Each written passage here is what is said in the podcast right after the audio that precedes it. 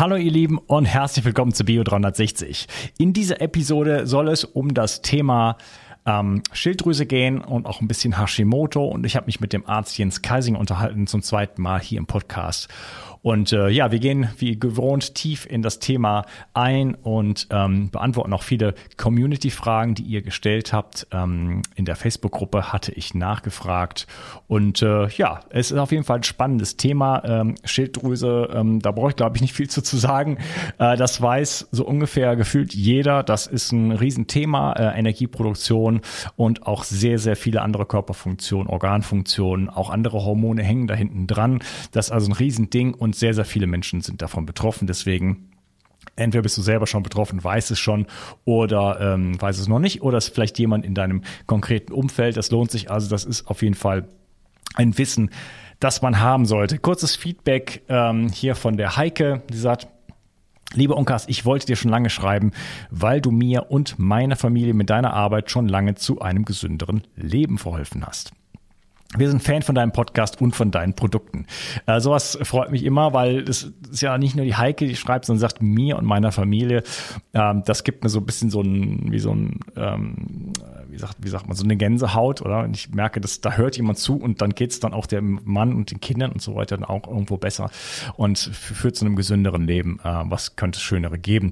Und dann schreibt die Nicole noch, ähm, lieber Unkas Chemiker, ich hoffe, dass du meine E-Mail persönlich bekommst, denn ich wollte dir mal mal Danke sagen und fragen. Äh, sicher, weil du mir im Herzen nah bist. Nachdem ich die letzten fünf Jahre recherchiert, ausprobiert, verworfen, weitergesucht habe, finde ich nun bei dir und in deinen Interviews viele Antworten auf meine Fragen wieder, nach denen ich mühsam und lange suchen musste. Ich bin schon sehr akribisch und breit aufgestellt, aber die Podcasts liefern, liefern mir immer noch mehr, als ich selbst herausfinden konnte. Ich möchte dich loben, denn du machst einen sehr guten Job und bleibst mutig. Äh, den braucht man heutzutage auch, den Mut. Äh, neben den Fakten, um neben den Fakten, um die es geht, gefällt es mir auch sehr gut, dass du empathisch bist und Gefühle zeigen kannst. Ja, vielen Dank. Ähm, ja, Gefühle zeigen ähm, schwierig, alle Gefühle zu zeigen, die einen heutzutage so bewegen, aber äh, ich kann mich sowieso nicht verstellen. In, das merkt ihr vielleicht auch, auch wie sich das einiges auch gewandelt hat oder wie ich mich auch wandel. Ähm, so richtig die Karten auf den Tisch legen kann ich hier irgendwie nicht. Aber ähm, nichtsdestotrotz, ähm, ja, ich gebe mein Bestes und ähm, wie gesagt, spannende Episode, äh, interessantes Thema wir brauchen Energie. Äh, wer keine Energie hat, kann nichts ändern in der Welt. Und äh, wir brauchen Menschen mit viel Energie, Leute, die ihre Schilddrüse mindestens mal im Griff haben. Deswegen äh, viel Spaß mit der Episode. Ein kleiner Ausflug zum Sponsor und dann geht's sofort los. Viel Spaß. Der Adventskalender ist eine nette Tradition, um sich in das Weihnachtsfest einzustimmen. Aber muss es immer billige Schokolade sein? Der neue Adventskalender von Brain Effect bietet dir jeden Tag eine neue Überraschung an. Hinter den Türchen verbergen sich tolle Produkte von Brain Effect, die dich in den wichtigen Lebensbereichen wie Schlaf, Regeneration, Energie, Konzentration und Wohlbefinden unterstützen. Endlich ein Adventskalender, der dich nicht dicker macht, sondern dein Wohlbefinden rundherum steigert. Nicht nur für dich selbst, sondern auch als tolles Geschenk für die gesundheitsbewussten Freunde oder die Familie. Wenn du schon immer mal die Produkte von Brain Effect ausprobieren wolltest, aber dich nicht entscheiden konntest, dann bekommst du jetzt viele tolle Produkte zu einem Sonderpreis. Sichere dir jetzt deinen Adventskalender und lasse es dir im Dezember so richtig gut gehen. Den Link findest du in der Beschreibung und in den Show Notes. 360. Zurück ins Leben. Komm mit mir auf eine Reise. Eine Reise zu mehr Energie und fantastischer Gesundheit. Ich möchte dir das Wissen und den Mut vermitteln, den ich gebraucht hätte, als ich ganz unten war. Dabei will ich dir helfen, wieder richtig in deine Energie zu kommen. Zurück ins Leben. Hallo Jens, schön, dass du hier bist. Hallo Unkas, schön, dass ich mit dabei bin. Dankeschön. ja, das ist das zweite Mal. Es ist äh, lange her, dass du das letzte Mal bei mir da warst. Da haben wir äh, uns äh, auch schon quasi über Hormone unterhalten dein Spezialgebiet. Ähm, wir wollen uns über die Schilddrüse unterhalten. Ich habe das mal einem Kongress gemacht, das Thema Schilddrüse Hashimoto, aber eigentlich noch nicht so richtig im Podcast. Äh, das ist ja fast schon sträflich, denn das ist hier ein großes äh, Thema, was sehr, sehr viele Menschen betrifft, äh, insbesondere Frauen. Ähm, das heißt, das ist wirklich äh, ein großes Problem, sag ich jetzt mal, oder eine Herausforderung für viele, viele Menschen, äh, was auch sehr, sehr viele Konsequenzen hat dann im Leben dieser Menschen. Und deswegen freue ich mich, dass wir jetzt dieses Thema intensiv äh, wie gewohnt bearbeiten können. Und bevor wir da einsteigen, vielleicht kannst du dich mal kurz noch mal ein bisschen vorstellen. Hm, also ich bin Jens Keisinger. Ich habe eine Privatpraxis hier im beschaulichen Gütersloh in Nordrhein-Westfalen. Das ist eine reine Privatpraxis mit dem Schwerpunkt auf Hormone, aber letztendlich wie in jeder guten Praxis geht es hauptsächlich um die Menschen mit ihren Symptomen. Und die Symptome, die die einzelnen Menschen haben, die hier in die Praxis kommen, sind natürlich der Leitfaden, an dem ich dann eine Therapie entwickle. Und das ist in der Tat so, wie du schon gesagt hast, Schilddrüse ist ein Riesenthema. Und ein anderes großes Thema, für das wir halt hauptsächlich weltweit bekannt sind, ist das mit den Sexualhormonen. Aber Sexualhormone, sprich also das, was Frauen im Rahmen der Menopause des Klimakteriums erleben, Schilddrüse, Nebenniere, das ist also ein Paket, was extrem wichtig ist. Ne? Und Schilddrüse damit natürlich auch. Ne? Und deswegen freue ich mich, dass wir das heute bearbeiten können und hoffe, dass wir nicht zu wissenschaftlich werden, ich nicht zu wissenschaftlich werde, dass wir das gut runterbrechen können. Mhm, ja, das ist natürlich immer, immer wichtig. Auf der anderen Seite ähm, wollen die Leute natürlich, die jetzt zuhören, auch was wissen. Ähm, und ja, das, äh, das werden wir schon schaffen. Ja, lass doch mal ganz vorne anfangen. Ähm, Schilddrüse, was ist das eigentlich? Ja, weiß natürlich jeder hier irgendwo. Was ist das für ein Organ? Du hast eben auch schon mal Nebenniere genannt. Kannst du das mal so ein bisschen von der, von den, von den Drüsen, sage ich jetzt mal, so ein bisschen einordnen, das Ganze?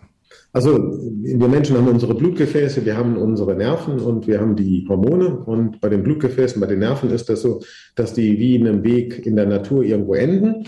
Und äh, die Hormone, die werden über das Blut verteilt, die werden über das vom Blut abgepresste Wasser an die Zellen verteilt, erreichen also wie der Regen, wie der Wind jede Stelle des Seins. Ähm, die Hormone, ob jetzt neben ihrer Schilddrüse Sexualhormone, steuern grundlegend Prozesse bei uns im Körper auf zellulärer Ebene. Also die Hormone dringen in eine Zelle ein und jede Zelle hat ja noch Organe, ob das jetzt das endoplasmatische Retikulum ist, ob es der Golgi-Apparat ist, ob es die Mitochondrien sind, ob es der Zellkern ist. Die Hormone haben an allen Stellen wichtige Aufgaben und steuern Stoffwechselprozesse. Und die Schilddrüse, die sitzt halt, wird auch Schmetterlingsorgan genannt, das sitzt im Bereich ähm, des, des Schildkorpels hier im Hals, leicht darunter, ist so ein Organ, das zwischen 18 bis 25 Gramm wiegt bei Männern, Frauen und ähm, produziert Hormone, die bei uns im Stoffwechsel vor allen Dingen für die Energieproduktion mit zuständig sind. Aber es geht halt auch weit darüber hinaus. Ne? Aber um mal so eine äh, Stereotype an der Stelle abzuholen. Ja. Mhm, genau. Ja, das ist ein wichtiges Stichwort, Energieproduktion, äh, deswegen auch Nebenniere. Vielleicht kannst du das auch noch so ein bisschen sagen, was, was, was gibt's da noch für Drüsen? Weil die Nebenniere ist ja auch, ähm, auch in diesem Bereich sozusagen tätig.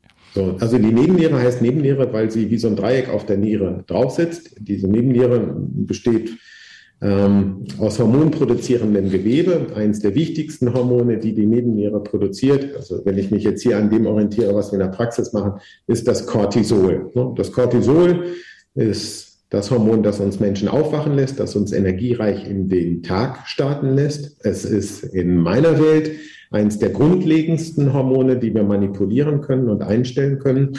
Wir spielen auch andere Hormone eine Rolle, die den Flüssigkeitshaushalt des Blutes ähm, steuern über bestimmte Mineralien, die im Blut gehalten werden oder auch nicht. Aber das lassen wir hier an dieser Stelle mal außen vor, weil das extrem selten ist. Also das Cortisol ist das Hormon, das hochgeht, während wir schlafen. Und wenn es am höchsten ist, ist das der optimale Aufwachzeitpunkt. Das Cortisol kann man über den Speichel messen, kann es über Blut messen, kann es über den Urin messen. Das für die Energiebereitstellung zweitwichtigste System ist in meiner Welt die Schilddrüse mit den Schilddrüsenhormonen T3 und T4, die im Blut zum großen Teil wie viele Hormone gebunden vorliegen. Es gibt dann so einen gewissen freien Teil, der die Wirkung ausmacht, der sehr, sehr klein ist, aber für die Wirkung entscheidend ist. Ähm, wir haben die Eierstöcke, wir haben die Hoden, die für die Sexualhormonproduktion zuständig sind. Und letztendlich werden diese ganzen hormonproduzierenden Organe, Nebenniere, Schilddrüse, wie auch Hoden, Eierstöcke vom Gehirn gesteuert, direkt von der Hypophyse. Aber auch die Hypophyse wird wieder von einem übergeordneten Areal in unserem Gehirn gesteuert. Ja, und diese Steuerung der Hormone liegt einer zirkadianen Rhythmik oder auch einer lunaren Rhythmik, einer monatlichen Rhythmik, ne, wenn man an den Zyklus der Frau denkt. Das sind also alles ganz feine Steuerungsmechanismen, die im Rahmen der Fortpflanzung bei der Frau teilweise sehr hohe Spiegel bedeuten. Wenn man an die Sexualhormone denkt, in der Menopause wieder recht tief. Je nachdem, wie eine Lebenssituation eines Menschen generell ist, brauchen wir von den Hormonen mehr oder weniger. Und gerade diesen Aspekt, den würde ich in unserem Gespräch ähm, dann auch gerne einmal vertiefen, weil es schon Dinge gibt, die wir Menschen selber machen können, um halt mit den gegebenen Hormonspiegeln, die wir zur Verfügung haben, dann besser oder schlechter zurechtzukommen. Mhm, okay, jetzt hast du schon eine Menge Stichpunkte genannt, die ich, wo ich gerne äh, äh, drauf eingehen würde. Ähm, aber kurz noch was anderes. Ähm, du hast gesagt, das sind, das sind äh, ähm, Drüsen, also Organe, die ähm, mit der Energieproduktion zu, zusammenhängen. Ähm, würdest du sagen, dass die Hormone so eine Art Sprache sind? Sind das Signale? Ne? Dass die produzieren ja keine Energiesubstanzen äh, in diesem Sinne. Ne? Das ist ja nicht, dass da die Energie rauskommt, sondern was, was machen die eigentlich? Was, was, an wen richten sie die sich? Was, was, was passiert dann in der Konsequenz? Wer antwortet darauf? Also Hormone, wenn man jetzt an die Schilddrüsenhormone denkt und jetzt mal an unsere Energie denkt, also wir Menschen ziehen unsere Energie ja letztendlich aus unserer Nahrung. Also Kohlenhydrate, Fette, Eiweiße können in Energie umgewandelt werden. Der Brennstoff, mit dem wir Menschen arbeiten, ist das ATP. Das heißt, unsere Nahrung muss in unseren Brennstoff, das ATP, umgewandelt werden. Das ATP wird in den Kraftwerken der Zellen in den Mitochondrien generiert. Und jede Zelle enthält Mitochondrien. Muskelzellen, weil sie viel Energie brauchen, haben entsprechend viele Mitochondrien. Das können bis zu 100.000 Stück sein. Und es gibt Zellen, die haben nur ganz wenige von diesen Mitochondrien. So, diese Mitochondrien wandeln, wandeln also unsere Nahrung, wenn wir das so wollen, in das ATP um. Und genau dieser Prozess wird zum Beispiel durch die Schilddrüse mitgesteuert. Das heißt, man kann sich das wirklich so vorstellen, dass die Schilddrüsenhormone durch die Zellwand in die Zelle eindringen, in den Zellen gibt es diese kleinen Knubbel, diese Mitochondrien, die Kraftwerke der Zelle. Und da setzen die Schilddrüsenhormone an und steuern tatsächlich die Geschwindigkeit und die Massivität dieser Umwandlung von Kohlenhydraten, Fetten in das ATP und sind somit direkt an der Energiebereitstellung beteiligt. Und man muss sich dann wieder überlegen, dass dieses ATP, das wird vom Körper benutzt, um auch andere Zellen, dann andere Stoffwechselprozesse zu steuern und zum Beispiel dann auch eine Hormonproduktion möglich zu machen. Also habe ich wenig ATP und eine Zelle will eigentlich gerade viel Hormone produzieren und das ATP fehlt, weil die Schilddrüse zu tief läuft, dann kriege ich in diesem hormonproduzierenden Organ durchaus auch Probleme. Okay, da beißt sich die Katze sozusagen in den Schwanz. ähm, ja, bevor wir noch weiter in die Details eingehen, ähm, wie häufig ist denn sowas? Was, wo, worüber reden wir da? Wie viele, wie viele Menschen in Deutschland, in, weltweit ähm, haben Probleme mit der Schilddrüse oder, oder gibt es überhaupt Probleme mit der Schilddrüse? Wie ist so das, das Bild so im, im wirklichen Leben quasi? Oh, ich habe mir auf, ne, wir hatten ja im Vorfeld so ein bisschen darüber gesprochen, welche Fragen wir klären. Ne? Ich kann das, ich weiß gar nicht, also ehrlich gesagt, ich weiß nicht so genau, wie ich das beantworten soll wir gucken uns mal so das hier an, wie, wie, das in der Praxis ist. Hier kommen also Menschen rein und erzählen mir, dass sie Depressionen haben, dass sie früher viel besser in Schwung gekommen sind, dass sie heute schnell mit Aufgaben, die im beruflichen oder familiären Umfeld entstehen, überfordert sind. Ja? Wo man, wenn man das von außen auch so als, als, als Nicht-Mediziner sich angucken würde, würde man letztendlich sagen, boah, trinkt man Kaffee oder irgendwas Aufputschendes. Ne? Also man hat schnell dieses Thema Energie mit drin. Ne? So, das geht mir natürlich auch so. Ist das eine bestimmte Symptomkonstellation, denke ich zum Beispiel, boah, es hört sich so an, als ob die Schilddrüse nicht richtig laufen würde. Jetzt bringen viele Menschen ja Befunde mit. Ne? Und ich kriege dann so einen Befund, da ist die Schilddrüse mit abgenommen. und kontrolliert worden. Im besten Fall habe ich drei Werte, nämlich dieses Steuerungshormon vom Gehirn, den TSH-Wert, und ich kriege auch die Schilddrüsenwerte gezeigt. Jetzt gibt es ja bei allen Werten immer einen Referenzbereich, der von da bis da geht. Ja? Und das Schöne in der Medizin ist, sobald ich in diesem Referenzbereich drin bin, bin ich ja gesund. Ja, ob ich jetzt mhm. hoch im Referenz, also tief im Referenzbereich bin oder hoch im Referenzbereich bin, das ist mir egal. Ne, sobald ich da drin bin, habe ich kein Thema mit der Schilddrüse. Hm, das erlebe ich hier anders, weil letztendlich ist es so auch ein grundsätzliches Thema in der Medizin. Referenzwerte beschreiben immer nur den Bereich, in dem ich mich wohlfühlen kann. Und der geht durchaus von da bis da. Das heißt, es gibt Menschen, die sind total glücklich, wenn ihre Werte tief sind. Und es gibt andere, die sind total glücklich und sind dann auch erst glücklich, wenn die Werte total hoch sind. Das wird in der Medizin ja überhaupt nicht berücksichtigt. Also eine Hyperthyreose ist, wenn die Werte außerhalb der Norm sind, wie auch immer man das jetzt kontrolliert, oder wenn sie zu tief sind. Und das wird klassifiziert. Und das wird auch nach Alter gemacht. Also man kann heute davon ausgehen, dass wenn man Frauen in der Menopause nimmt, man oder Menschen über 60, 70 nimmt, dass 30 Prozent der Menschen mit einer unterschwelligen Schilddrüsenunterfunktion zu tun haben. Wir haben aber auch Kinder, wo wir feststellen, dass die mit der Schilddrüse nicht in dem Bereich sind, wo sie sein sollten. Und da ist zum Beispiel das Drama, dass ganz viele Kinderärzte Kinder mit ihren Bluttests, wenn die Schilddrüse kontrolliert wird, in den Referenzbereich für Erwachsene einsortieren.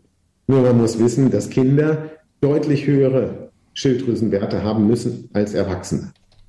So, das geht da alles nicht mit ein, wo ich mich frage, wie werden solche Zahlen generiert, wenn das heißt, 20 Prozent der Menschen haben eine latente Schilddrüsenunterfunktion. Ich in der Praxis erlebe das ganz häufig, dass Menschen Schlafmittel bekommen, dass sie Antidepressiva bekommen, dass sie Blutdrucksenker bekommen, dass sie Gerinnungshemmer bekommen. Wenn man genau hinguckt, stellt man fest, sie haben ihre Herzrhythmusstörungen, weil die Schilddrüse nicht richtig läuft. Hm. Das heißt, die Schilddrüse hat, wenn man mal banal Herzrhythmusstörungen nimmt, ne, also sobald das Herz aus dem Rhythmus gerät, gibt es bei bestimmten Diagnosen das Problem, dass die Gerinnung dadurch verstärkt einsetzen kann. Die kriegen entsprechend Mittel, die den Herzrhythmus normalisieren und die Gerinnung äh, verhindern, ausbremsen. Ja. Wenn man dann die Schilddrüse einstellt, haben die diese ganzen Funktionsstörungen des Herzens nicht mehr und auch die Gerinnungshemmer müssen nicht mehr eingesetzt werden.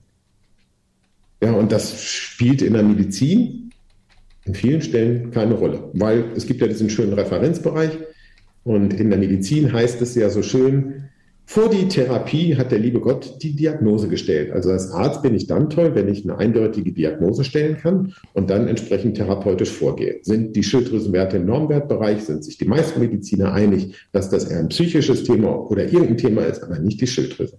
Während wir das hier in der Praxis umgedreht machen, wir stellen die Symptomatik in den Vordergrund und gucken dann, welches Organsystem ist am wahrscheinlichsten mit dieser Symptomatik verbunden. So, und deswegen fällt es mir schwer, diese Frage zu beantworten. Ja, also wenn jemand kommt und sagt, ich bin ständig äh, müde, das war früher nicht so, äh, und dann kommt der Mediziner und sagt, wieso, aber deine Werte sind okay, das muss Einbildung sein oder das ist psychisch oder ne, dann gehst anders ran und sagst, ich nehme das jetzt erstmal ernst, ich nehme dich jetzt erstmal ernst und dann schauen wir mal. Und ähm, ja, also ich habe zum Beispiel auch relativ niedrige Schilddrüsenwerte, kommen aber erstmal scheinbar damit gut klar. Jemand anderes würde wahrscheinlich mit den gleichen Werten äh, äh, auf dem letzten Loch pfeifen aber äh, das ist doch auch, ich habe per se sechs Jahre lang chronische Müdigkeit gehabt, dann auch so ein so ein Bestandteil irgendwo gewesen. Ne? So, man, man muss halt ähm, wenn viele Dinge zusammenkommen, dann ist halt irgendwann äh, ist halt irgendwann Schicht im Schacht, oder? Und ähm, ich tue ja viel dafür, dass es mir besser geht, sozusagen. Und dann habe ich es halt wieder hinbekommen. Aber ähm, ja, das ist halt ein einfach ein äh, wichtiges Element und äh, ja, welche Rolle das bei mir dann früher getragen hat, weiß ich nicht, aber mittlerweile komme ich scheinbar damit gut klar. ähm, ja, du hast gesagt 20 Prozent circa als Schätzung ähm, der Gesamtbevölkerung. Das sind natürlich bei Frauen sind ja dann nochmal, ist der Anteil, glaube ich, nochmal deutlich äh, höher. Und ähm, das heißt aber auch, dass bei den Menschen, die äh, unter Müdigkeit leiden oder auch andere Krankheitsbilder haben. Du hattest eben von Herzrhythmusstörungen gesprochen. Da der Anteil wahrscheinlich dann nochmal viel, viel größer ist, oder? Also Es gibt tatsächlich eine Gender-Inzidenz, ne? also du hast vollkommen recht, Frauen sind häufiger betroffen. Ähm, gerade auch bei Immunerkrankungen sind Frauen häufiger betroffen. Vielleicht gehen wir da später nochmal drauf ein. Das hängt einfach mit den Schwankungen im Hormonsystem zusammen. Ne? Es gibt auch da wieder unterschiedliche Theorien, warum es autoimmune Schilddrüsenerkrankungen wie halt jetzt mit einer häufigsten Hashimoto oder auch Basedom gibt. Ja? Ähm, das heißt, das ist dem deutlich komplexeren hormonellen System der Frau geschuldet, dass Frauen da häufiger betroffen sind als Männer. Der andere Punkt, den ich persönlich extrem wichtig finde, weil man persönlich für sich da draußen eine Perspektive entwickeln kann, ist, in welchem gesundheitlichen Zustand bin ich?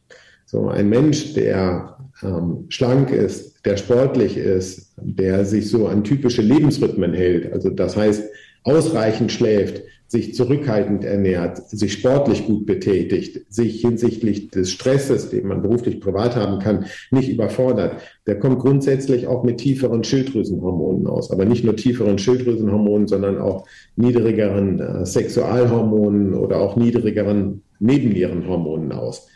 Ähm, das finde ich persönlich total faszinierend, weil man sich ja letztendlich eine Sache mal überlegen muss. Wir Menschen haben eine Evolutionsgeschichte von mehreren hunderttausend Jahren hinter uns. Und die Natur steht ja stumpf vor der Aufgabe, dass sie für bestimmte Aufgaben bestimmte Menschen auf den Markt werfen muss.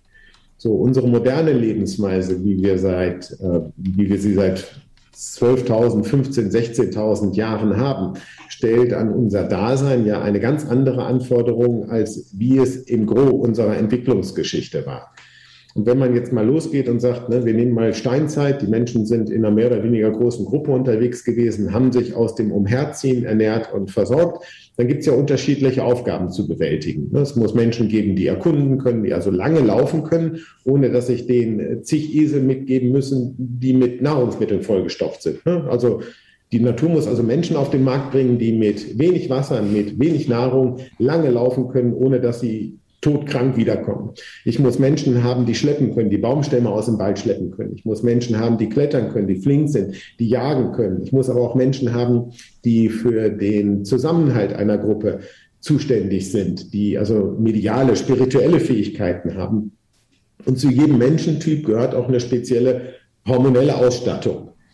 So, und jetzt ist es ja heute so, dass die Menschen nach wie vor unter dieser Prämisse auf die Welt kommen. Also die Natur hat diese Auswahl der Menschentypen nicht auf moderne Zeiten adaptiert, wie sie jetzt, wenn wir alleine die letzten 2000 Jahre nehmen, wie sich das verändert hat. Ja, und gerade heute haben wir das ja, dass Kinder zum Beispiel schnell auch hinsichtlich ihrer beruflichen Entwicklung Ideen der Eltern folgen. So, und mal als Extrem. Jetzt habe ich ein Kind, das ist auf die Welt gekommen und wäre eigentlich, wenn wir 20.000 Jahre zurückgehen, dafür zuständig für den medialen Zusammenhang, spirituellen Zusammenhang einer Gruppe zu sorgen. Sprich, den ganzen Tag mehr oder weniger ins Feuer gucken und die Glaskugel ein bisschen in der Hand lesen. Ja? Mhm. Dass so ein Mensch hyperaktiv ist, mit hohen Schilddrüsenwerten, hohem Cortisol und die ganze Zeit auf sein Kissen hin und her rutscht und eigentlich raus will und nicht in die Glaskugel guckt, macht keinen Sinn. Also das heißt, man könnte davon ausgehen, dass ein Mensch, der für diese Aufgaben von der Natur kreiert worden ist, dass derjenige eher niedrigere Schilddrüsenwerte hat, er ein niedrigeres Cortisol hat und auch von den Sexualhormonen vielleicht nicht ganz so viel braucht. Also dieser Mensch hat logischerweise einen ganz anderen Stoffwechsel als der Mensch, der für das Jagen und Verfolgen von Tieren verantwortlich wäre oder für das Schleppen von Baumstämmen. Wenn ich jetzt so einen Menschen vor mir habe und meine, dass ich dann, wenn ich so ausgestattet bin, als Mensch der Idee meiner Eltern folge und die Marketingabteilung eines Großunternehmens übernehme, dann habe ich ein Problem. Weil letztendlich ist der Job hinsichtlich seinen Anforderungen mehr oder weniger für jemand gedacht, der hinsichtlich Schilddrüse, hinsichtlich Cortisol, hinsichtlich Testosteron, Sexualhormone einen deutlich höheren Bedarf abfordert als das, was ich mitbekommen kann. Wenn ich jetzt in so einer Situation bin und das unter der Prämisse jetzt Schilddrüsenüberfunktion, Unterfunktion beurteile, was hat der Mensch dann? Ist also jemand, der natürlicherweise tiefere Schilddrüsenhormone hat, für den Job aber höhere Schilddrüsenhormone braucht, ist er jetzt in der Unterfunktion? Muss er seinen Job ändern? Ist es legitim, die Hormone entsprechend hochzusetzen, dass er passend leistungsfähig sind. Das sind alles so Dinge, die werden nicht diskutiert, ne? sondern man tut so, als wenn der Mensch in Hochgeschwindigkeit die ganzen modernen Entwicklungen mitgemacht hat und das auch noch wunderbar wegsteckt. Und wenn er dann nicht funktioniert, dann gibt es wunderbarerweise jede Menge Pharma-Innovationen, die man dann einsetzen kann, mit entsprechenden Nebenwirkungen, um den Menschen dann wieder in Spur zu bringen. Mehr oder weniger erfolgreich. Ja, aber ja. ich finde diesen Aspekt halt so gut. Und wenn ich dich so sehe, was du so machst, also du wirkst ja mit dem, was du machst, so, als wenn das aus einer ganz tiefen Mitte kommt. Du bist hinsichtlich deiner Ernährung glaube nicht, dass du jetzt dir abends neuerdings zwei Tafeln Schokolade reinpfeifst oder sowas. Du bist ja hinsichtlich deiner Ernährung, deiner sportlichen Betätigung und sowas gut zugange. Und meine Erfahrung ist, dass jemand, der aus seiner Mitte agiert, tatsächlich äh, auch mit niedrigen Hormonspiegeln klarkommt. Das heißt, mit seiner individuellen Ausstattung gut klarkommt. Ja? Mhm. Und es ist natürlich so, jemand, der entsprechend ungesund lebt, also sportlich nicht aktiv ist, zu spät ins Bett geht, ein Zuholen, Zuckerkonsum hat, zu viel Süßigkeiten, zu viel Getreide, Milchprodukte und so weiter isst. Ähm, das bestätigt sich hier in der Praxis immer wieder, dass solche Menschen hinsichtlich der ganzen hormonellen Achsen einen deutlich höheren Bedarf haben. Und das ist halt der Hebel, den wir dann selber nutzen können. Aber auch das können wir dann vielleicht noch durch geschickte Fragen deinerseits ja, sehr, sehr spannend jetzt. Hat mir sehr gut gefallen, deine Ausführung. Ähm, wir müssen vielleicht gar nicht alle irgendwie äh, so, so ähm, A-Typen sein, oder? Das ist, liegt vielleicht nicht jedem im Blut sozusagen, im wahrsten Sinne des Wortes. Ähm, und deswegen äh, muss man sich, die, ja, du hast, hast du ja gerade die Frage gestellt, äh, muss, muss jeder von uns in der Lage sein, äh, Top-Manager zu sein, ne? das auszuhalten zu können. Das kann man vielleicht auch gar nicht. Ich selber zum Beispiel war Veranstaltungstechniker lange Jahre und ich habe mich nie dort wohlgefühlt. Ähm, das war okay. Ich, ich wollte eigentlich Musiker sein, dann musste ich halt überleben. Dann habe ich diesen Job gemacht, bin da so reingerutscht gerutscht. Da ist aber viel Druck, weil äh, die gerade auch große Veranstaltungen, auf denen ich gearbeitet habe, die müssen halt funktionieren. Ne? Und äh, auch wenn halt Dinge live sind, dann da ist halt einfach sofort, äh, es fällt halt auch sofort auf, wenn irgendwas nicht funktioniert, sage ich jetzt mal. Diesem Druck war ich eigentlich nie gewachsen. Ich habe mich da irgendwie so durchlaviert, aber ich habe mich da nie wohlgefühlt. Es gibt Leute, die können das. Die sind dann auch einfach cooler dabei. Mhm. Ne? Ich war immer äh, schwitzen quasi. Ne? Es, es war für mich eine, eine Drucksituation, die ich eigentlich nicht aushalten. Das war mir eigentlich auch irgendwo schon lange klar, aber ähm, man, ich habe mich dann eher dafür selber verurteilt, oder? Ich bin, ich bin dann zu schwach oder ich krieg das nicht hin, ich kann mich nicht konzentrieren oder, oder irgendwas, ne? Mhm. Ähm, anstatt einfach mal zu realisieren, ich bin überhaupt nicht am richtigen Platz. ja, so, ich brauche das nicht, dass ich, dass, dass mein Testosteron durch die Decke geht, mein Cortisol durch die Decke geht und so weiter, äh, meine Schilddrüsenhormone jetzt durch die Decke gehen, äh, weil ich das überhaupt nicht mein Platz. Vielleicht, wenn es so wäre, dann, dann könnte ich das vielleicht besser machen. Ja, vielleicht könnt, man, könntest du mich da irgendwie äh, dopen. Aber wozu? Ja, das ist, ist vielleicht eine Entscheidung, die man selber treffen kann. Aber ist also finde ich eine sehr, sehr interessante Betrachtung. Ich hatte dabei, als du äh, deine Ausführungen gemacht hast, noch eine andere Idee. Das stelle ich jetzt einfach nur mal so in den Raum. Äh, wir haben ja bei Hormonen auch Resistenzen, ne? Insulinresistenz, Leptinresistenz. Ja, das sind ja auch nur äh, Hormone, wo dann irgendwann äh, die Zelle auf die Signale nicht mehr reagiert. Wie ist das denn ähm, in der Effektivität, so zum, Beispiel, wie reagiert die Zelle auf eine bestimmte Menge von Signal, also jetzt von mir aus dem Schilddrüsenhormon, ähm, kann es da nicht auch Unterschiede geben? Also kann es nicht sein, zum Beispiel, dass jemand, der ähm, sehr hohe Hormonwerte hat, dass der im Grunde genommen äh, eine Resistenz hat, weil dann einfach die entsprechenden Drüsen einfach rausschieben, rausschieben, rausschieben, weil sie ja irgendwo im Rückkopplungsprozess merken, da kommt ja gar nichts an. Ja? Und deswegen müssen wir immer mehr tun. Also das heißt, je höher diese Werte liegen, äh, könnte dann auch so eine Art äh, Resistenz sozusagen dahinter, ähm, dahinter versteckt sein. Gibt es sowas? Also beim Insulin kennen wir das. Ne? Also es ist, ähm, es gibt so ein, so ein, schönes Beispiel mit, mit äh, Pizzen. Ne? Wenn du also so ein, ein Haus hast, die Menschen haben Hunger, Pizzabote kommt an, liefert eine Pizza ab. Pizza ist jetzt nicht das, was ich als Lebensmittel favorisiere. Das, aber das, hast du, das hast du in meinem Buch gelesen. Okay, ist das aus deinem Buch? ja, gut, okay. Das habe ich in Neuanfang auch geschrieben. Ist das aus deinem Buch? Ja. Ähm, es ist einfach so, wenn man etwas vollstopft, ne, dann heißt es von der anderen Seite irgendwann, nein, danke, stell es irgendwo anders ab. Ja, so, und das haben wir auf ganz vielen anderen Ebenen auch. Ähm, das eigentliche Drama dahinter, ne, also wenn man das mal rausnimmt, was am ehesten hormonelle Prozesse manipuliert und auch gerade in der Entstehung von Autoimmunkrankheiten eine Rolle spielt, dann sind das die Variationen, die wir bei uns in den Entzündungssystemen haben. Also wir Menschen haben hinsichtlich der Regulation von Entzündungsprozessen ganz viele Stoffe, die daran beteiligt sind, die wir hinsichtlich ihres Zusammenspiels auch nur sehr schwer beurteilen können, weil dieses System entsprechend komplex ist. Das spielt in der Entstehung von Autoimmunkrankheiten eine Rolle, ob ich jetzt eine autoimmune Schilddrüsenerkrankung nehme oder ob ich ähm, das Zerstören der Inselzellen in der Bauchspeicheldrüse im Rahmen einer Autoimmunerkrankung, letztendlich dem Diabetes äh, Typ 1 entsprechend betrachte. Ja. Die Frage ist immer, wenn ich darauf Einfluss nehmen will, ne, dass ein System wieder reagibel wird, ne, welche Mechanismen habe ich, um das zu regeln?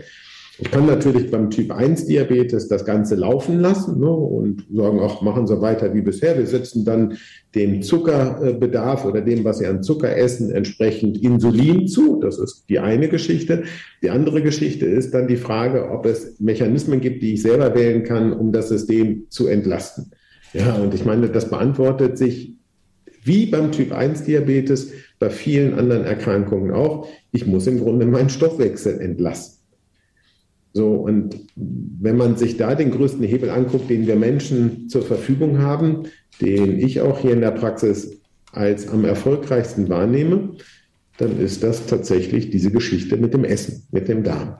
Ja, also Mückenstich wissen wir alle, ne? wenn mich eine Mücke am Arm piekst, dann ist das ein Entzündungsprozess, den kann der Körper lokal begrenzt halten diese Entzündung, diesen kleinen Mückenstich, wenn ich jetzt nicht allergisch reagiere, den werde ich im System, wenn ich eine Blutuntersuchung mache, nicht wirklich gut wiederfinden. Wenn aber der Darm entzündet ist, weil ich beständig ein Lebensmittel zuführe, was ich nicht vertrage, dann hat der Körper nicht die Möglichkeit, Entzündungsprozesse in Schach zu halten. Das heißt, ich verschiebe die ganze Geschichte mit den Entzündungs Modulatoren, die wir zur Verfügung haben, ob der Tumornekrosefaktor NFKB, die ganzen Interleukine, die wir haben, die durchnummeriert sind, das verschiebe ich alles. Und jeder Mensch hat da so seine Optimalkonfiguration. Und in dem Moment, wo ich die manipuliere mit einem der größten Organe, die wir Menschen haben, nämlich den Darm, dann hat das einen Feedback auf die komplette Entzündungslage unseres Körpers. So, und an der Schiene kann ich halt entlastend wirken. Das heißt, habe ich jemand, bei dem das Leptin quasi von der Wirkung verpufft. Ne, Hungergefühl ist wie, als wenn ich nichts gegessen hätte, auch wenn ich einen Riesenteller gerade verputzt habe. Die Gewichtszunahme ist 50 Kilo plus. Ja, die Menschen sind damit ja total unglücklich und wenn sie versuchen, dann in irgendeiner Weise zu regulieren, stellen sie fest, sie können essen, was sie wollen. Sie haben immer Hunger. Das heißt, das lässt sich nur mit einer enormen Disziplin ausgleichen. Ja, wenn Sie die Nahrung versuchen zu variieren, dann landen Sie im Supermarkt trotzdem immer bei den Sachen, die Sie gerne mögen, die eher ungesund sind. Und Sie haben vielleicht diesen Impuls in irgendeinem Winkel in Ihrem Gehirn mehr oder weniger größer. Ich greife da nicht zu und trotzdem greifen Sie zu, trotzdem essen Sie zu viel und die ganze Situation im Körper verschlechtert sich. Das ist eine Situation, die wir häufig in der Praxis haben. So, was mache ich jetzt? Jetzt kann ich die ganzen theoretischen Modelle ja zeichnen, ne? indem ich diese Resistenzen formuliere und sage, ja, der Körper, der läuft da andauernd gegen eine Wand. Irgendwann produziert er die Hormone so hoch, sie richten aber nichts mehr aus. Das Einzige, was ich machen kann, ich kann meine Genetik optimieren ja, und ich kann den Körper versuchen, vom Überfluss zu befreien. Auf den Punkt gebracht ist es ganz einfach, ist weniger und ist das Richtige. Wenn ich aber energielos am Boden liege, weil die ganzen Systeme so nach und nach an ihre Grenzen kommen, dann die Disziplin aufzubringen, nach einem normalen Arbeitstag abends nicht an die Chipstüte zu gehen, nicht äh, an die Schokolade zu gehen, das ist etwas, das ist fast unmöglich. Was mache ich an dieser Stelle? Ja, du sagst es mir. Nachhelfen. Das ist, das ist relativ einfach. Also auf der einen Seite geht es darum, dass man darüber spricht, wie eine gesunde Ernährung aussieht. Also ich versuche das mit reinzubringen, wie es mit der Häufigkeit des Essens aussieht und auch so eine gewisse Hierarchisierung reinzubringen, was die Lebensmittel angeht. So, da geht es mir primär darum, einfach nur eine Saat im Hirn zu setzen und hoffe, dass die Leute neugierig genug sind, das nachzulesen und sich ein bisschen damit auseinanderzusetzen. Mir geht es bei sowas nicht primär darum, dass sie das einhalten. Ja, sondern ich möchte erstmal, dass sie sich damit auseinandersetzen. So, weil es bei diesen Menschen ganz häufig so ist, dass die Handlungsebene überhaupt nicht erreicht werden kann. die sind im Grunde so am Boden und so sind so am Ausjonglieren, dass sie, dass sie noch klarkommen, dass sie durch die Zeit kommen, dass es kaum eine Handlungsebene gibt, auf der sie das verändern können. So, und jetzt kommt das Bewusstsein zum Tragen, dass ich weiß, jemand, der gesund lebt, braucht, um bei der Schilddrüse zu bleiben, wenig Schilddrüsenhormone. Jemand, der ungesünder lebt, braucht grundsätzlich Und genau diese Trickkiste greife ich. Das heißt, ich versuche den Menschen durch kannst das... Das nochmal wieder, ähm, kannst du das nochmal sagen? Das, das, kannst du das nochmal sagen? Das war gerade weg. Ach so, also ich versuche den Menschen eine Handlungsebene zurückzugeben, indem ich die Hormone, die unsere Leistungsfähigkeit, unsere Entscheidungsfähigkeit, unseren Willen mit unterstützen, indem ich die versuche höher zu fahren. Das heißt, bei diesen Menschen ist es ganz häufig so, wenn man weiter nachfragt, stellt man fest, dass Schilddrüse, Nebenniere, Sexualhormone nicht so laufen, wie sie laufen sollten.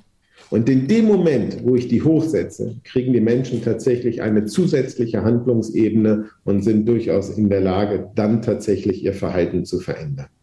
So, und mhm. diese Dinge sind nicht in Beton gemeißelt. Also wenn es so ist, dass ein System auf einen Reiz von außen nicht reagiert, dann ist das in der Regel deswegen, weil es eine Blockade gibt. Bei uns Menschen ist die Sache ganz häufig eine einfache. Das System ist einfach stumpf zu vollgefropft.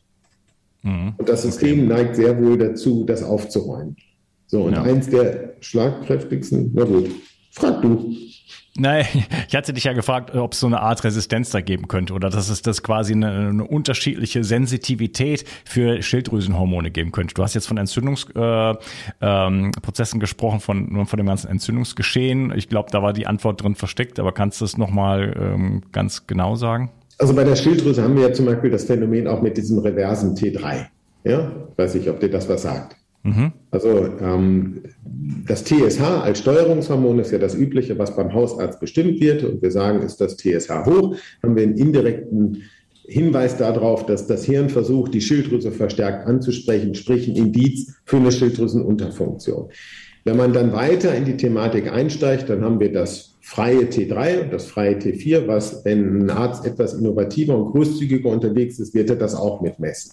So, und viele Menschen wissen auch, dass es noch eine Isoform des T3s gibt, das ist das reverse T3. So, bei diesem reversen T3 heißt es ja auch, dass das, wenn das vermehrt entstanden ist, bedeutet, dass ich in der Labortestung, wenn ich das freie T3 messe, einen Normalwert habe, aber von diesem freien T3, was eine gewisse Höhe hat, auf einmal ein hoher Anteil dieses reverse nicht funktionierende T3 ist. Ja? So, die Logik ist dann, dass ich vermehrt von diesem T3 zusetze, damit ich eine passende Schilddrüsenhormonreaktion im Körper habe. Aber die andere Frage wäre, warum ist dieses reverse T3 hoch? Erstmal ist das in der Medizin eine Blackbox. Und der zweite Punkt ist, dass diese Umwandlung tatsächlich auch dadurch bedingt ist, wie mein Stoffwechsel aussieht, wie vollgefropft ich den wieder habe. Also auch da wieder ist die Lösung eine ganz einfache. Ich gehe entsprechend in die Kalorienrestriktion und versuche den Körper zu entlasten. Und dann fängt der Körper an, Stoffwechselprozesse umzumodulieren.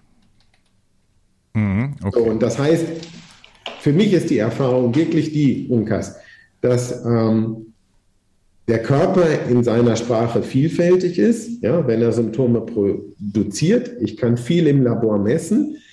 Wenn ich dann vor der Frage stehe, wie ich das entlasten kann, dann stelle ich fest, dass die Möglichkeiten, die ich habe, nicht so vielfältig sind, wie es häufig proklamiert wird. Bei uns in der Praxis ist es so, wir haben Menschen, die haben massiv gesundheitliche Probleme, die kommen mit einem ganzen Stapel an Untersuchungen. Es wurde alles Mögliche gemacht und es ändert wenig. Warum ist das so? Erstmal müssen wir uns darüber im Klaren sein, dass es bei uns Systeme gibt, die sind extrem wichtig und es gibt Systeme, die sind weniger wichtig. Das ist im Grunde das Gleiche, wie ich das beim Auto habe. Soll eine Karre fahren, brauche ich einen Motor, ich brauche ein Getriebe und ich brauche die Räder. Ob bei der Karre Kratzer im Lack sind oder das Radio kaputt ist, das ist erstmal fürs Fahren nicht wirklich entscheidend. Ja? Ist es so, dass die grundlegenden Dinge am Boden liegen, dann müssen die Methoden, die ich greife, entsprechend grundlegend sein, um das wieder einregulieren zu können. Wenn ich jetzt jemand habe, der hinsichtlich seiner hormonellen Antwort auf irgendeiner Ebene blockiert ist, ja, dann steht sich für mich die Frage, was ist das mächtigste Element, um das zu korrigieren? Ich kann es korrigieren, indem ich die Hormone versuche hochzupuschen, um den Stoffwechsel dann trotzdem eine Immun, also eine Antwort aufzuzwängen, oder ich entlaste ihn entsprechend. In dem Moment, wo eine hormonelle Antwort versagt wird, weil Rezeptoren durch Autoimmunprozesse oder sonstiges nicht reagieren, ist der Hauptweg, den ich gehen kann, dass ich den Stoffwechsel entlaste, indem ich Fastenphasen einplane. Die Magie der Fastenphasen, ist das mal ein Thema bei euch in den Podcasts gewesen, was man dadurch auslöst? Ähm, das war all, mein erstes oder zweit, nee, zwar ein zweites Interview war mit Dr. Rüdiger Dahlke. Da haben wir uns über Fasten unterhalten und ähm, ich weiß nicht, ob er ob ich intermittierendes Fasten schon mal so hatte. Das war eins, eine meiner ersten Episoden, auch noch ganz, ganz damals. Aber ich glaube, äh, ja, also es kommt natürlich immer mal wieder und äh, ich glaube, wir hatten auch schon drüber gesprochen. Du bist ja auch ein großer Freund von intermittierendem Fasten, richtig? Machst du immer noch One Meal per Day? Montags bis Freitags, ja. Ah, okay. so, das heißt, wenn ich jetzt losgehe und solche äh, Blockaden versuche nachzuweisen, ja, dann komme ich auf vielfältigste Ergebnisse. Die Frage ist immer, welche Perspektive ich entwickeln kann. Die Entlastung dadurch, dass ich den Stoffwechsel mit weniger Kalorien versorge, sorgt erstmal dafür, dass wie im Haushalt, wenn ich in die zweite Etage will und die Etage ist mit allen möglichen Müll vollgestopft, muss ich es beiseite schaffen. Ganz einfacher Mechanismus. Hinter diesem Fasten steht aber noch ein anderer Mechanismus. Also es gibt ja durchaus genetische Erkrankungen. Und dann geht man los und dann gibt es eine Erklärung, ja, die Muskulatur tut nicht, da ist ein Gen, schlag mich tot, irgendwie aktiviert. Ja? Die Frage ist, ist das in Beton gemeißelt? Und in meiner Welt ist das nicht in Beton gemeißelt. Also wir Menschen haben 25.000 Gene. Diese Gene können an- oder abgeschaltet sein. Das gilt für jedes einzelne Gen. Und auf dieser Ebene hat jeder Mensch ja einen binären Code. Ich könnte also diese 25.000 Gene nehmen und könnte für ein angeschaltetes Gen eine 1 schreiben, für nicht angeschaltetes eine 0. Und dann habe ich eine ganze Reihe 25.000 Nullen und Einsen. Und jeder Mensch hat da im Grunde seine Optimalkonfiguration. Die sieht bei jedem unterschiedlich aus, aber es geht letztendlich, wenn ich besonders gut funktionieren will, immer darum, dass die Gene, die für mich wertvoll sind, angeschaltet sind und die, die problematisch sind, ausgeschaltet sind. Wir wissen das zum Beispiel aufgrund von schwedischen Studien hinsichtlich des Cholesterins. Esse ich schlechte Fette, habe ich das schlechte Cholesterin aktiviert, esse ich gute Fette, habe ich das gute Cholesterin aktiviert, beziehungsweise das Gen für das gute Cholesterin angeschaltet. Und das ist für mich die tiefste Ebene, die man in der Therapie ähm, nutzen kann.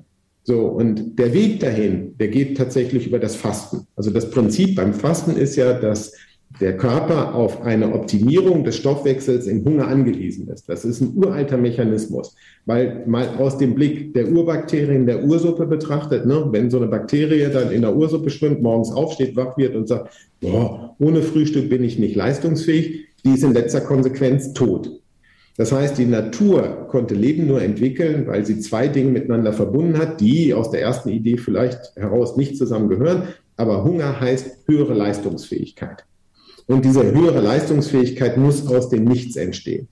Und die Natur hat einen Schnellregulationsmechanismus etabliert. Das ist im Grunde das An- und Abschalten von Genen, die ganz entscheidend für unsere Leistungsfähigkeit sind. So, und in dem Moment, wo sich meine Epigenetik, also wie die Gene zueinander optimal an- und ausgeschaltet sind, ja, das entscheidet auch darüber, wie hoch der Bedarf zum Beispiel im Bereich der hormonellen Achsen ist.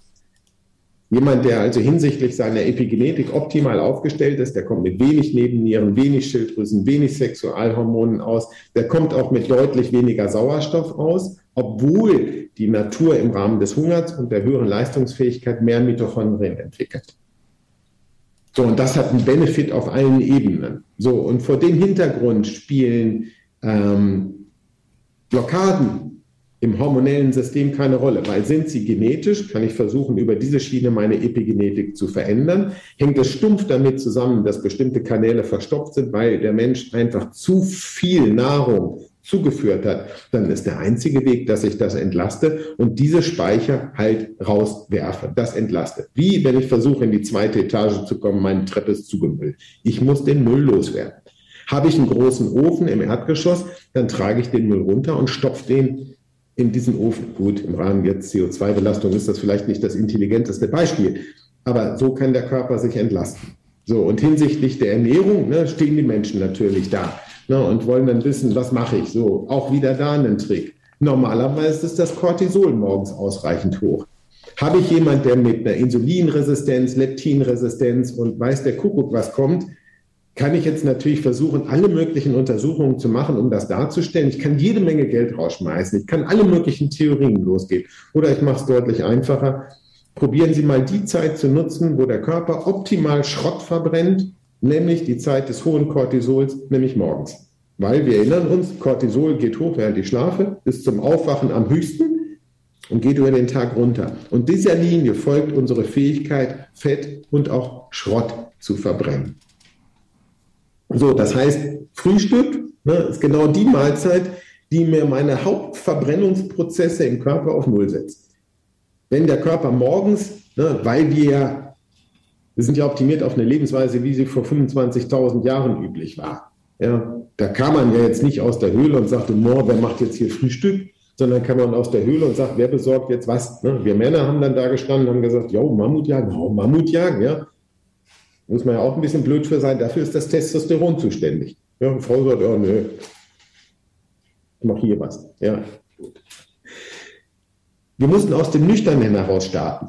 Ne? Das heißt also, nehmen wir jetzt das mit dem Mammut, ne? ich muss in der Lage sein, entsprechend weit zu laufen, um auf eine Mammutherde zu treffen und das Viech auch noch platt zu machen. Diese Energie aus dem Nüchternen heraus, das macht stumpf das Cortisol. Das Cortisol ist dafür zuständig, dass ich aus dem Fettgewebe genug ATP produzieren kann, ich laufe zwar die 100 Meter vielleicht nicht besonders schnell. Gut, die Leber hat jetzt wieder einen gewissen Zuckervorrat, das heißt, die 100 Meter schaffe ich. Ne? Aber wir Menschen sind ja fürs Hetzen gedacht. Das funktioniert wunderbar. Ich kann den ganzen Tag dahinterherlaufen, ohne etwas zu essen. Weil das Cortisol ja auch noch mittags höher ist als abends. Das heißt, auch mittags kann ich wunderbar aus meinem Fettgewebe Energie produzieren. Und den ganzen Schrott auf dem Weg in die zweite Etage, den kann ich auch noch mit in den Ofen schmeißen und das Verbrennen. Und das ist eigentlich die Magie des Fastens. Ja? Als er, an erster Stelle das Entgiften. Ja, also, Geschichte. Also, also ähm, Frühstück skippen und äh, Sport am Morgen, oder? Das Cortisol ist natürlich auch noch stark antientzündlich. Ne? Ich kann also morgens quasi, ohne mich warm zu machen, könnte ich Liegestützen bis zum Umfallen machen ich hätte keine Gelenksprobleme. Ja, mache ich das gleiche abends, kriege ich Gelenkprobleme. Weil der Körper natürlich das hohe Cortisol auch einen entsprechenden Schutz hat. So, jetzt kommt aber das Aber. Wenn ich jemand habe mit einer Leptinresistenz, mit einer Insulinresistenz, ja, und einem Übergewicht, nehmen wir eine Frau, wie wir das hier durchaus haben, mit irgendwie 55, 60, Körpergröße 1,65, Körpergewicht 120 Kilo. Die sitzt dann da und sagt, Herr Keisinger, das ist eine nette Idee, das verstehe ich auch alles, ja. Aber ohne Frühstück, ich kann mich dann hinlegen. Ich komme überhaupt nicht in Schwung. Wenn ich dann Brötchen esse oder mein Müsli esse, dann geht das, dann komme ich klar. Aber dann um 11 Uhr geht es mir wieder ganz schlecht. Da muss ich was, da muss ich was trinken, da muss ich einen Apfelsaft trinken oder irgendwas Süßes, dann geht es wieder. Hm, warum ist denn das so? Das ist der Punkt. Mit jemandem, dem es so geht, ne, kann ich das noch so erklären, der wird mit dem Frühstück nicht aufhören, weil man muss ja auch mit 55, 60 noch sein Tagesgeschäft erledigen können. Ne? So, aber nichtsdestotrotz, man hat das Gefühl, da sitzt jemand am Frühstückstisch, ne? der hat die ganze Nahrung am Leib und kommt im Grunde nicht dran. Ne? Was die Erklärung? Schilddrüse, Nebenniere. Ne? Cortisol ist für die Fähigkeit zuständig, dass sich Fettgewebe tatsächlich in Energie umwandeln. Habe ich das nicht hoch genug, dann läuft das mit der Energiebereitstellung aus dem Fettgewebe nicht. Natürlich. Ja, plus, plus die Insulinresistenz, ne? Aber da kann natürlich sowas wie die ketogene Ernährung dann auch äh, sehr gut helfen. Ne? Erstaunlich ist, wie schnell das anfängt zu greifen. Also wir haben ja die Kandidaten, bei denen es genauso ist, ne, wo wir sagen, probieren Sie es mal aus. Wir haben Menschen mit einer also man muss zugeben, man muss eine enorme Disziplin haben. Also gerade wenn man das jetzt hier postuliert, man kann ja das Cortisol morgens auch zusetzen. Man kann ja an der Stelle helfen. Aber es gibt Menschen, die sagen, wie Kaiser, ich will das mal so ausprobieren. Und es ist erstaunlich, was innerhalb von drei, vier Tagen passiert. Wir haben Menschen, die nachts Schmerzen haben, die ein Übergewicht haben, die nur noch zunehmen, die über 50 sind, die nur noch zunehmen, gerade bei Frauen. Gelenkprobleme, die schlafen nachts vor Schmerzen nicht, die sind mit ihrem Gewicht unglücklich und die, die, die kommen auch mit ihren Energien nicht wirklich gut klar. Die sind also im Grunde deutlich gegenüber dem von vor 10, 15 Jahren reduziert. Und wenn man das macht für zwei, drei Tage, dass man das Frühstück, Mittagessen weglässt, also wirklich mal den Hunger einlädt und sagt, boah, der Hunger, ne, das ist cool, ich habe richtig Hunger, ne, das bedeutet im Körper passiert was. Was innerhalb von zwei, drei Tagen passiert, das ist eine Ohrfeige für die ganze Medizin. Und vor diesem Hintergrund ne, ist das für mich immer schwer. Also in der Theorie gehe ich die ganzen Dinge mit, dass es Blockaden im Stoffwechsel gibt und Modulationen gibt, die bedeuten hier Stopp und so weiter. Die Frage ist ja immer, was mache ich in der Praxis? Demjenigen, der mir gegenüber sitzt, wenn ich sage, ah, ist ganz klar, Sie haben eine Leptinresistenz und dann funktioniert das auch alles nicht und wir müssen erstmal hier und da das ausprobieren. Die Frage ist immer, geht das einfacher? Kann ich in die Stunde, die ich Zeit für den Menschen habe, etwas mitgeben und im Grunde Riesenhebel ansetzen, um demjenigen die Möglichkeit zu geben, medizinisch wieder selbstständig zu sein? Und ganz ehrlich, bei uns im Alltag hat sich das bewährt. Es mag für den einen oder anderen gruselig klingen, wenn man sagt, boah, ohne Frühstück aus dem Haus zu gehen. Und wir haben die Menschen hier in der Praxis, die es nicht glauben können, die sagen, boah, kann ich mir überhaupt nicht vorstellen. Und es funktioniert. Und das Dankeschön des Körpers, das ist das Brillanteste überhaupt. Das Dankeschön des Körpers, ne? das folgt auf den Fuß. Also für mich ist jetzt nach zwei, drei Tagen äh, wirklich auf, auf den Fuß. Und das ist so das ist für mich so erschreckend. Und deswegen stehe ich darauf, in der Medizin die großen Hebel zu bewegen. Dazu gehört Schilddrüse. Schilddrüse unter anderem deswegen, weil es etwas ist, was viele auf dem Schirm haben. Viele kennen Menschen, auch aus der eigenen Familie, die eine Schilddrüsenunterfunktion haben. Es gibt das bei der Mutter, bei der Großmutter, bei den Eltern. Ja, das ist ein gängiges Thema. Das kann man super abholen. Ja, und damit auch eine zusätzliche Handlungsoption reingeben, dass jemand, dem es total schlecht geht, trotzdem die Energie aufbringen kann, das Frühstück mal wegzulassen. Ja? Weniger präsent ist tatsächlich das Thema Schilddrüse, ne? äh, Nebenniere. Wenn man dann mit Cortisol anfängt, oh Gott, oh Gott, ja, also Cortisol, das ist ja was ganz Schwieriges, ne? Cortisol, Cortison, weil das macht man nur, wenn Menschen ganz schwer krank sind. Ne? Aber Jetzt rede ich die ganze Zeit, ich will nicht deine Ja, lass mal, äh, pass auf, wir sind auch schon hier zeitlich aus dem ersten Teil gut rausgelaufen. Ich wollte dich aber auch nicht bremsen, äh, weil ich das so spannend fand. Ähm, ich habe äh, ich hab lange Zeit das nicht mehr gemacht, habe es irgendwie vergessen, Community-Fragen zu stellen. Ich habe aber welche gestellt und sind auch viele da. Ähm, lass uns im nächsten Teil ähm, ja weitersprechen und dieses spannende Thema natürlich. Äh, mal schauen, wie funktioniert das Ganze eigentlich mit den ganzen Hormonen. Äh, was sind die Ursachen? Wir werden halt die Community-Fragen dann im Laufe der nächsten Teile äh, natürlich angehen. Ich vielleicht auch einfach mal da reinwerfen. Ähm, da sind ja sicherlich viele Sachen, die ich mir dann auch als Fragen schon aufgeschrieben hatte. Ähm, und natürlich dann auch letzten Endes dann irgendwo auch zur Therapie kommen, wobei du natürlich jetzt schon sehr, sehr viel da preisgegeben hast nämlich einfach mal ein bisschen auf den Reset, also nicht den großen Reset, sondern den kleinen Reset sozusagen äh, zu drücken und da einfach dem Körper mal eine gewisse Entlastung zu gönnen. Schön, dass du dabei warst und ich freue mich auf den nächsten Teil mit dir. Mach's gut. Tschüss. Tschüss, Unkas. Die Versorgung mit essentiellen Mikronährstoffen ist eine der wichtigsten Gesundheitsstrategien. Du brauchst sie für den Energiestoffwechsel in den Mitochondrien, für deine Entgiftung und normalen Stoffwechselfunktionen. Dabei ist es heutzutage schwieriger denn je, diese Mikronährstoffe über die Nahrung aufzunehmen. Dazu kommt noch, dass wir heutzutage durch die vielen Stressfaktoren, denen wir ausgesetzt sind, einen höheren Bedarf haben. Ich habe diesen Bedarf erkannt und war mit den bisherigen Produkten am Markt schlichtweg nicht zufrieden oder einverstanden. Daher habe ich mich aufgemacht und das wahrscheinlich umfangreichste Multinährstoffpräparat am deutschen Markt entwickelt. Das Ergebnis nennt sich 360 Vital. Und dieses Produkt enthält alle wichtigen Vitamine in der richtigen Form und Dosierung, zahlreiche wichtige Mineralstoffe, Pflanzen- und Heilpilzextrakte, Antioxidantien wie zum Beispiel Astaxanthin und Resveratrol, Coenzym Q10, 50 Milliarden darmaktive Bakterien und vieles mehr. Dabei habe ich natürlich auf die höchste Rohstoffqualität geachtet und darum enthält 360 Vital zum Beispiel keinerlei Zusatzstoffe. Das liegt alleine auch schon daran, dass gar nichts mehr in die Kapseln hineingepasst hätte. Mit 360 Vital bekommst du also eine Grundversorgung für deine Mitochondrien und aktivierst deine körpereigenen Entgiftungsfunktionen und deinen Stoffwechsel. Daher ist 360 Vital auch ein Grundelement in meinem Entgiftungsprotokoll richtig entgiften. Mit 360 Vital ersetzt du praktisch alle Nahrungsergänzungsmittel in deinem Schrank und bekommst alles in höchster Qualität und erleichterst damit dein Leben. 360. Zurück ins Leben. Komm mit mir auf eine Reise. Eine Reise zu mehr Energie und fantastischer Gesundheit. Ich möchte dir das Wissen und den Mut vermitteln, den ich gebraucht hätte, als ich ganz unten war. Dabei will ich dir helfen, wieder richtig in deine Energie zu kommen. Zurück ins